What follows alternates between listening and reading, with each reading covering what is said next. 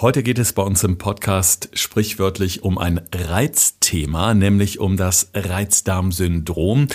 Ja, eine Problematik, Alex, die vielen Menschen natürlich sehr unangenehm ist. Wir haben in den vergangenen Folgen immer mal wieder drüber gesprochen und heute wollen wir das Thema Reizdarm mal etwas vertiefen. Und da geht es um die sogenannte Foodmap-Diät, die Betroffenen angeblich helfen soll, ja, Symptome zu lindern und das ganze Lebensgefühl zu verbessern. Ja, du hast ein ganz wichtiges Thema, weil wir dazu auch schon wirklich viele Rückfragen bekommen haben. Und es gibt dafür wirklich quasi, nennen wir es mal, es heißt offiziell FODMAP, aber ich nenne es jetzt einfach auch ruhig mal Foodmap, weil ich finde den Titel so toll.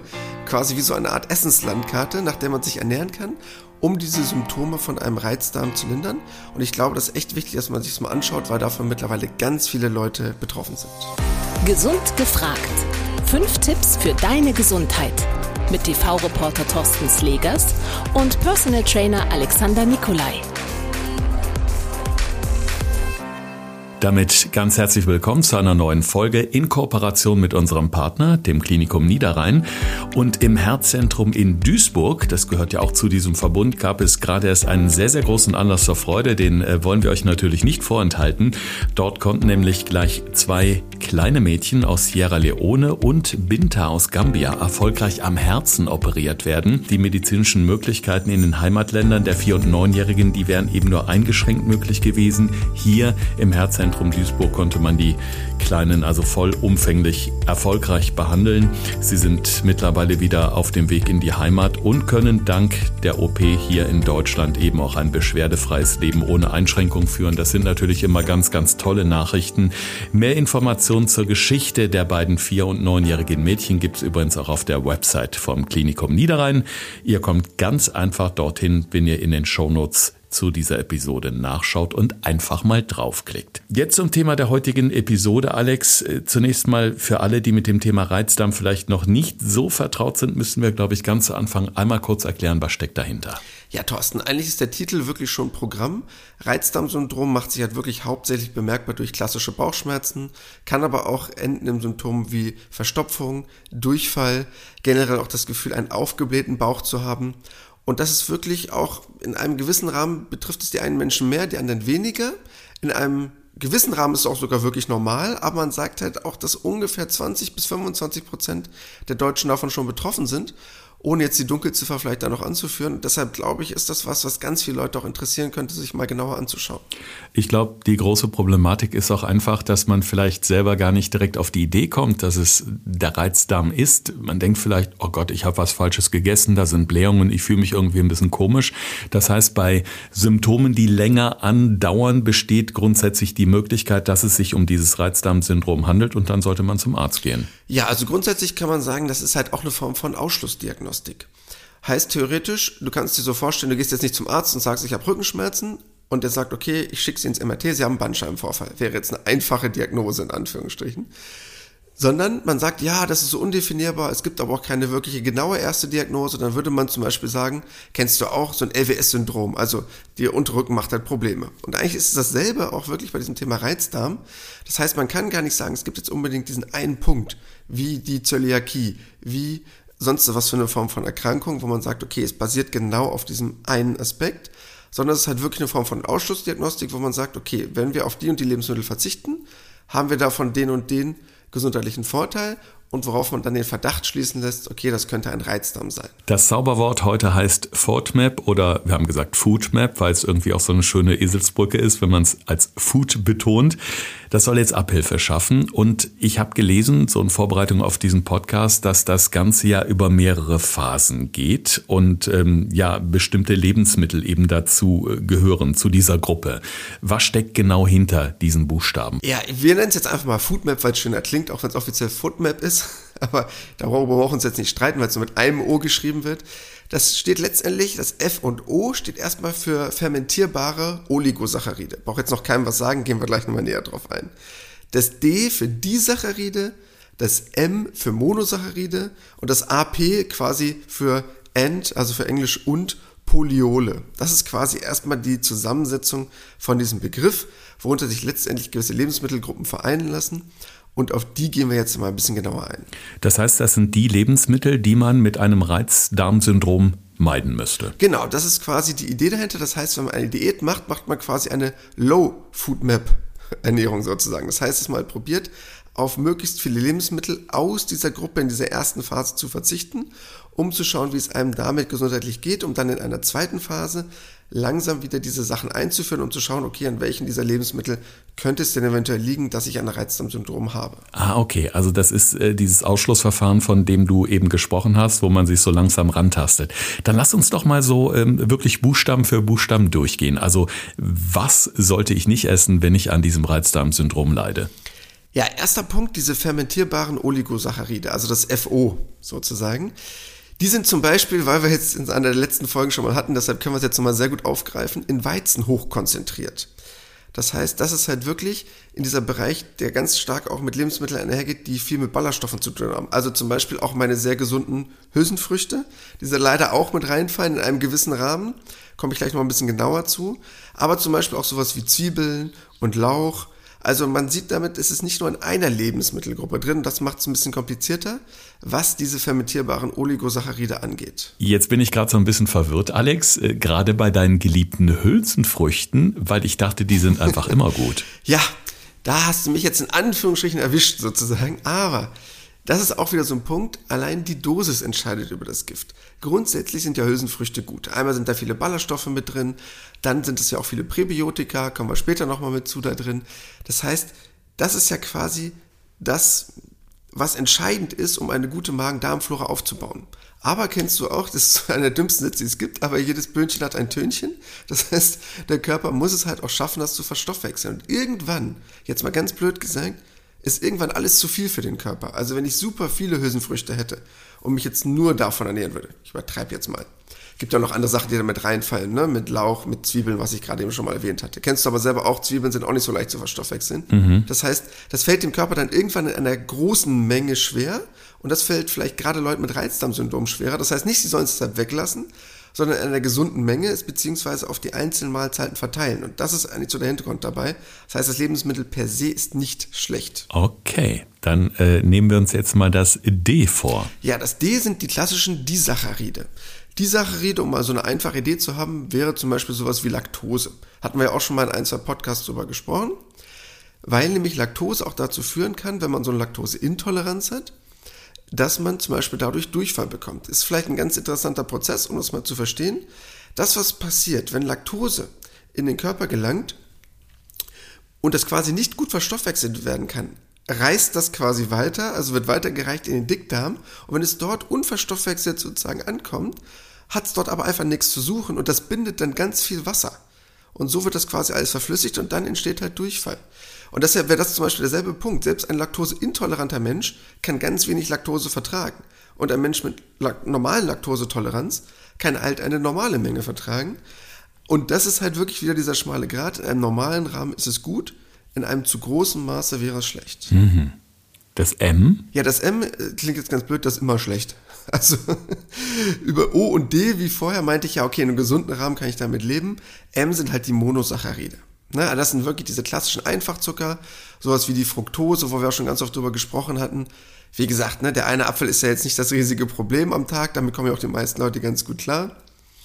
Aber so, was wir an Fructose hatten, was wir schon ganz oft besprochen hatten, was zu oft in billigen Nahrungsergänzungen drin ist, was in Fertiggerichten drin ist. Oder auch dieser ganze Zuckersirup, der so verkauft wird. Das ist halt wirklich schlecht, weil diese Aufnahme von diesem isolierten Zucker halt wirklich schwer ist für den Körper zu verstoffwechseln. Also halten wir M gleich Mist. Ja, Einfach M mal fest. Mist, genau. Glaub, so kann man uns das am besten merken. Das A habe ich in Erinnerung, steht einfach nur für And. Das genau. heißt, das P wird jetzt wieder interessanter. Ja, absolut. Poliole, Poliole sagt wahrscheinlich vielen Leuten nicht so wirklich was, ist zum Beispiel sowas wie Sorbitol. Haben wir zum Beispiel auch in Steinobst mit drin. Also um bestes Beispiel, glaube ich, das kennen viele, deshalb nehme ich es einfach mal. Sowas wie die Pflaume. Na, also viele Pflaumen wirken einfach auch bei jedem abführend. Machen wir uns nichts vor. Also ne, ist auch so ein altes Hausrezept, gerade auch von den Großeltern. Hier, komm, isst mal ganz viel Pflaumen, dann wird das schon wieder funktionieren beim Gang zum WC. Und deshalb wäre das halt auch in einem gewissen Rahmen normal. Aber wir reden ja auch wieder über andere Produkte, die es halt früher nicht gab.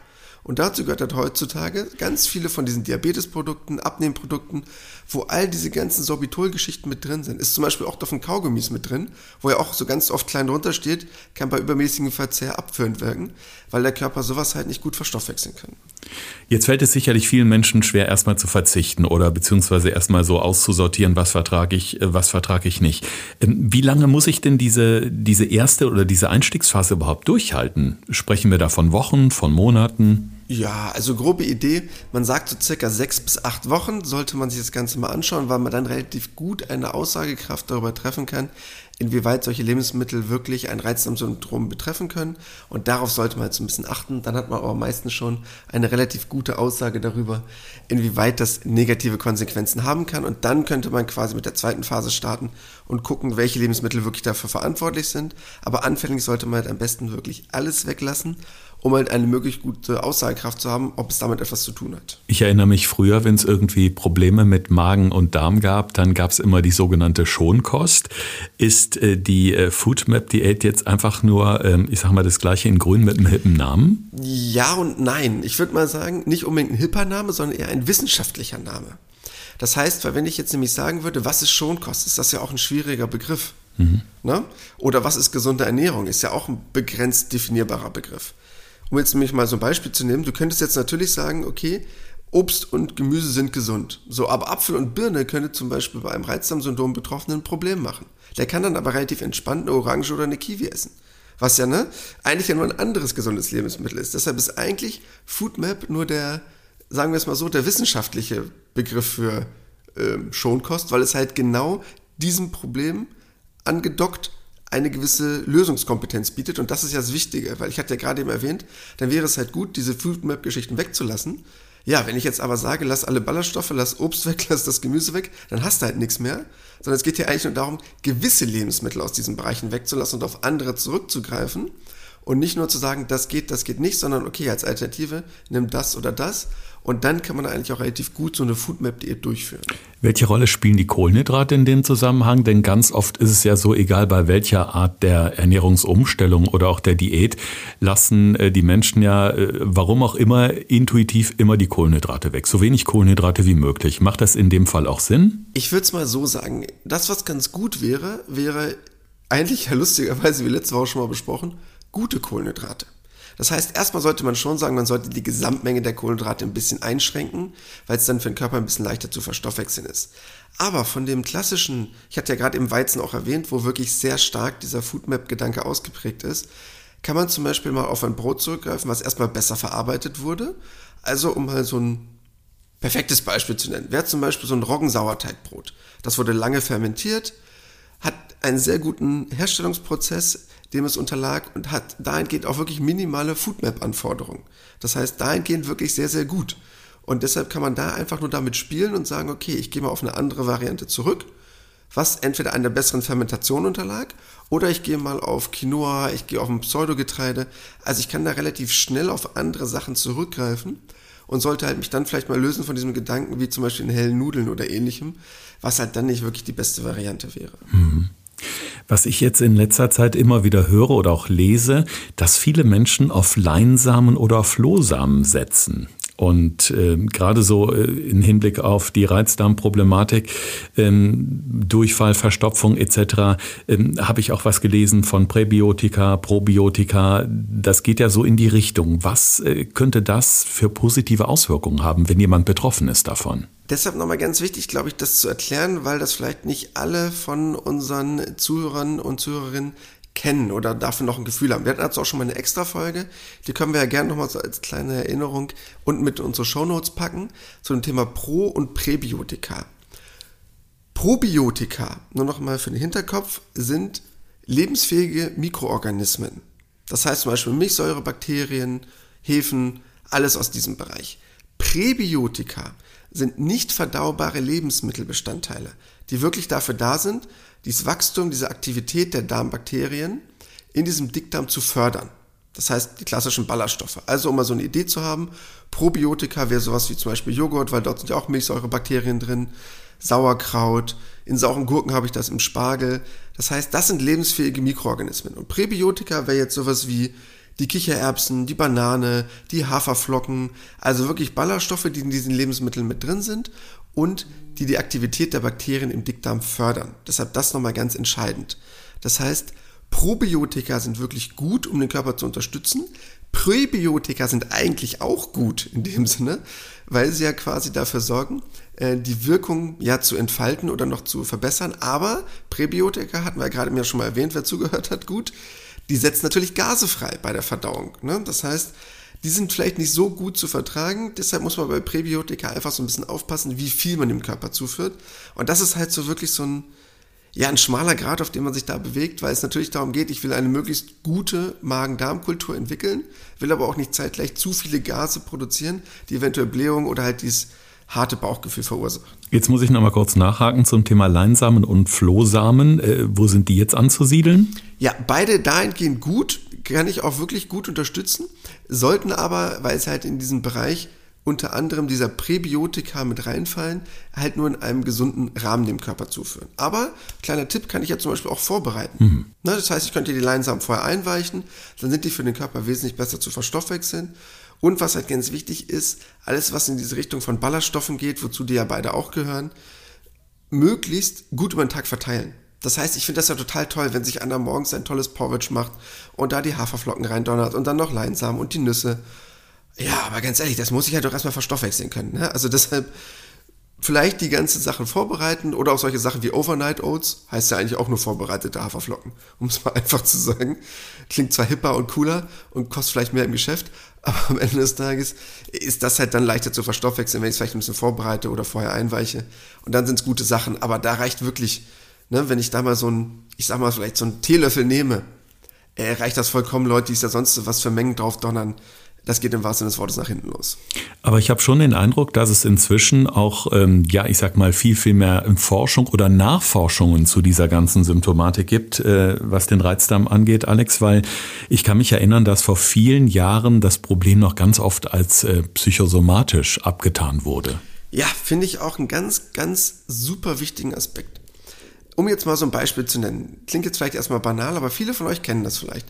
Die haben die ganze Zeit Probleme mit dem Magen-Darm-Bereich, sagen, oh, so ab drei Uhr nachmittags müssen sie die Hose schon aufknöpfen, weil der Bauch immer unentspannter wird, haben Druck im Büro, Stress den ganzen Tag. Und wenn diese Leute im Urlaub sind, gar kein Problem. Verdauung funktioniert wie eine Eins, fühlen sich leicht wie eine Feder. Das ist natürlich so ein Indiz dafür für stressbedingte Magen-Darm-Problematiken. Ne? Das heißt, dass dieser Reizdarm wirklich durch gewisse Formen ausgelöst wird von Stress, von Alltagssymptomatiken. Und da sind wir ganz ehrlich, den Stress können wir euch ja durch unseren Podcast nicht nehmen, leider. Aber ich kann halt durch eine gute, gesunde Ernährung vielleicht viel davon abfangen. Und darum geht's halt hauptsächlich. Das heißt, Leute, die sagen, das, hat, ist eine reine Kopfsache, du spinnst so nach dem Motto, die haben Unrecht. Und die anderen, die sagen, es hat nur was mit Ernährung zu tun, die haben auch Unrecht. Weil für jeden bedeutet Stress ja was anderes. Und natürlich geht es darum, den natürlich auch noch zu minimieren. Ist natürlich leichter gesagt als getan, ganz oft. Aber wir wollen zumindest ja unseren Beitrag dafür leisten, dass man sagt, ah, okay, wenn ich mich so und so ernähre, kann ich vielleicht dafür sorgen, mit einem gesunden Maß an Stress, dass ich kein Reizdarmsyndrom mehr habe. Und das wäre ja wesentlich mehr wert. Lass uns mal auf das Thema Trinken gucken, denn äh, wir wissen ja alle, dass bestimmte Getränke auch bestimmte Wirkungen haben. Beispielsweise morgens die Tasse Kaffee oder die zwei Tassen Kaffee, die etwa die Verdauung ankurbeln, bei vielen Menschen zumindest. Was ist da wichtig, wenn man einen Reizdarm hat? Also welche Getränke sollte man da besser weglassen? Also grundsätzlich kannst du eigentlich bei Tee nahezu alles trinken, ist gar kein Problem. Also auch so ein kurzgezogener grüner Tee, schwarzer Tee, gar kein großes Ding. Kaffee kann ich in einer gewissen Menge auch immer noch mit leben. Und natürlich, wenn man jetzt Wasser trinkt, möglichst wenig Kohlensäure. Und bei Säften sollte man natürlich ein bisschen aufpassen. Ne? Also du weißt, ich bin generell kein Freund von Obst, äh, was irgendwie getrunken wird oder getrocknet, ne? Hatten wir schon mal drüber gesprochen. Obst wird gegessen, nicht getrocknet oder getrunken. Deshalb, damit könnte ich arbeiten. Deshalb mit Tee, ab und zu meinen Kaffee und viel stillem Wasser kann man eigentlich da kaum was falsch machen. Da muss man sich nicht riesig einschränken. Kann man das von sich aus einfach mal so angehen, dass man sagt, okay, ich äh, mache jetzt mal diese Foodmap-Geschichte, die Ernährung oder Diät, es ist ja streng genommen keine Diät, es ist eine Ernährungsumstellung. Kann ich da einfach so mit anfangen oder sollte ich vielleicht doch erstmal mit der Ärztin, mit dem Arzt darüber reden? Ja, das ist ein schmaler Grad. Das heißt, natürlich ist es ja eine gewisse Form von Ausschlussdiagnostik. Ausschlussdiagnostik bedeutet ja im Umkehrschluss, ich habe das andere vorher ausgeschlossen. Heißt, ich sage dann, okay, es ist kein Morbus Crohn, kein Colitis ulcerosa, kein und, und, und, und, und. Das heißt, natürlich kann ja hinter Magen-Darm-Problemen auch ein größeres Problem stecken, was wir jetzt nicht wissen. Wir einmal hier in Form unseres Podcasts, als auch ich jetzt in meinem Personal Training oder meiner Ernährungsberatung dann ad hoc sagen könnte. Das heißt, natürlich sollte man das immer abklären lassen. Wenn es aber keine wirklichen Probleme gibt oder man, ich sage es auch ganz banal, wenn man sagt, ich habe ab und zu mal Probleme mit dem Magen, die sind jetzt aber nicht großartig gravierend, kann ich das natürlich erstmal an mir selber sagen, was bedeutet Foodmap und das einfach mal zwei, drei Wochen ausprobieren und mal gucken, ob mein Körper darauf positiv reagiert. Weil wie du gerade eben schon gesagt hast, wenn ich das schaffe, halbwegs gut umzusetzen, habe ich auch bei so einer Form der Ernährung keine riesigen Mangelerscheinungen. Und deshalb, wenn man sich damit ein bisschen auseinandersetzt, kann man das ganz gut umsetzen. Ist vielleicht ein bisschen aufwendig, je nach Ernährungsweise, wie man sich bisher ernährt hat. Aber viel von Low Food Map bedeutet auch automatisch gesund. Und deshalb äh, hätte ich damit gar kein Problem, das einfach mal zu machen, ein paar Wochen lang. Wie Foodmap beim Reizdarmsyndrom helfen kann. In unseren fünf Tipps für deine Gesundheit haben wir die wichtigsten Punkte aus dieser Episode nochmal für euch zusammengefasst. Thorsten fragt, Alexander antwortet. In diesem Podcast erfährst du alles über Ernährung und Fitness. Einfach erklärt und mit konkreten Tipps für deinen Alltag. Ja, Tipp Nummer eins und den erstmal bitte vorweggeschickt. Ihr müsst euch das so vorstellen, Foodmap ist wie so eine Art Zeugnis, was man bekommt. Wenn ihr am Ende des Tages eure Zeugnisse drei habt, wisst ihr nicht, ob ihr bei einem eine eins hattet und beim anderen eine fünf. Das heißt, es besteht halt aus vielen unterschiedlichen Lebensmitteln und da muss man sich wirklich genau auseinandersetzen und deshalb halt auch diese zwei Phasen erstmal weglassen und dann langsam wieder einschleichen, um zu schauen, bei welchen Lebensmitteln es wirklich ein größeres Problem geben könnte. Punkt Nummer zwei, und der schließt sich eigentlich daran an, Ganz wichtig, ein Ernährungstagebuch. Wird viel zu oft belächelt, aber ganz oft, Thorsten kennst du wahrscheinlich selber, man erinnert sich doch nicht daran, was man vor zwei, drei Tagen mal gegessen hat. Also ganz ehrlich. Und das ist ja auch wirklich schwierig. Und dann zu sagen, ja, heute geht's mir nicht so gut, das kam das Produkt von Problemen von vor zwei, drei Tagen gewesen zu sein, sondern wirklich solche Muster aufzudecken, das ist vielleicht ein bisschen schwierig, aber ich glaube in der heutigen Zeit viel einfacher. Ganz billig, macht einfach wirklich euer Handy auf, macht ein Foto und schickt es euch selber als WhatsApp, als SMS. Mache ich selber manchmal auch, um mir Sachen so zu notieren, tagsüber im Verlauf. Ganz billig ist das einfachste Ernährungsprotokoll der Welt, da muss keiner großartig Tabellen aufschreiben, auswendig lernen, ausdrucken oder was auch immer. Macht euch da einen einfachen Tag möglichst. Tipp Nummer drei: Pro- und Präbiotika. Ist ein schmaler Grad, weil beides ist mir letztendlich wichtig. Man sollte halt nur bei diesen Präbiotika darauf achten, dass sie halt wirklich vermehrt Gase freisetzen bei der Verstoffwechslung davon. Das heißt, da halt wirklich darauf achten, entweder sie gut vorzubereiten, wie zum Beispiel sie vorher einzuweichen, um es für den Körper ein bisschen leichter zu machen von der Aufnahme und es halt möglichst gut auf die einzelnen Mahlzeiten zu verteilen. Dann Punkt Nummer vier bei den Getränken. Wichtig ist generell, klingt jetzt erstmal richtig banal, sowohl bei Verstopfung als auch bei Durchfall trinken, trinken, trinken. Denn beim Durchfall habe ich logischerweise einen hohen Flüssigkeitsverlust, den muss ich ausgleichen. Und bei der Verstopfung regt Trinken einfach die Peristaltik, also diesen ganzen Magen-Darm-Trakt an im positiven Sinne. Deshalb, egal was ich für ein Symptom habe, klingt ganz einfach, Trinken hilft immer. Und als letzter Tipp, weil wir es gerade eben schon mit reingeworfen haben zum Thema Trinken, bitte Tee nicht zu lange ziehen lassen. Ist so ein kleiner Lifehack. Wenn ich das nämlich sehr lange ziehen lasse, wird es wirklich eher negativ, was das Foodmap Programm angeht. Deshalb achtet darauf, wenn da so eine Angabe drauf ist, mit wie vielen Minuten Tee ziehen soll, das hat der Hersteller nicht zum Spaß draufgeschrieben. Da geht es nicht nur um den reinen Geschmack, sondern da geht es auch um die einzelnen Wirkstoffe da drin und wie die sich auf den Magen-Darm-Trakt auswirken können und so einen Reizdarm eventuell noch verstärken können. Und für alle, die sich jetzt nochmal etwas intensiver mit der Thematik Probiotika oder Präbiotika beschäftigen möchten, es gibt eine eigene Folge hier im Podcast Gesund gefragt mit der Nummer 36. Hört da gerne nochmal rein vertieft die Thematik ein bisschen. Und wie immer die Einladung, folgt uns gerne bei Instagram, Podcast Gesund gefragt heißen wir da. Da gibt es in unserer Bio auch weiterführende Links auf unsere Website natürlich und auf die Website unseres Partners, dem Klinikum Niederrhein. Ansonsten freuen wir uns, wenn ihr in der nächsten Woche wieder dabei seid und wir uns alle gesund und munter wiederhören. Bis dahin habt eine schöne Zeit. Das war Gesund gefragt. Der Expertentalk mit Thorsten Slegers und Alexander Nikolai. Wenn es dir gefallen hat, abonniere gerne unseren Podcast und verpasse keine neue Folge mehr.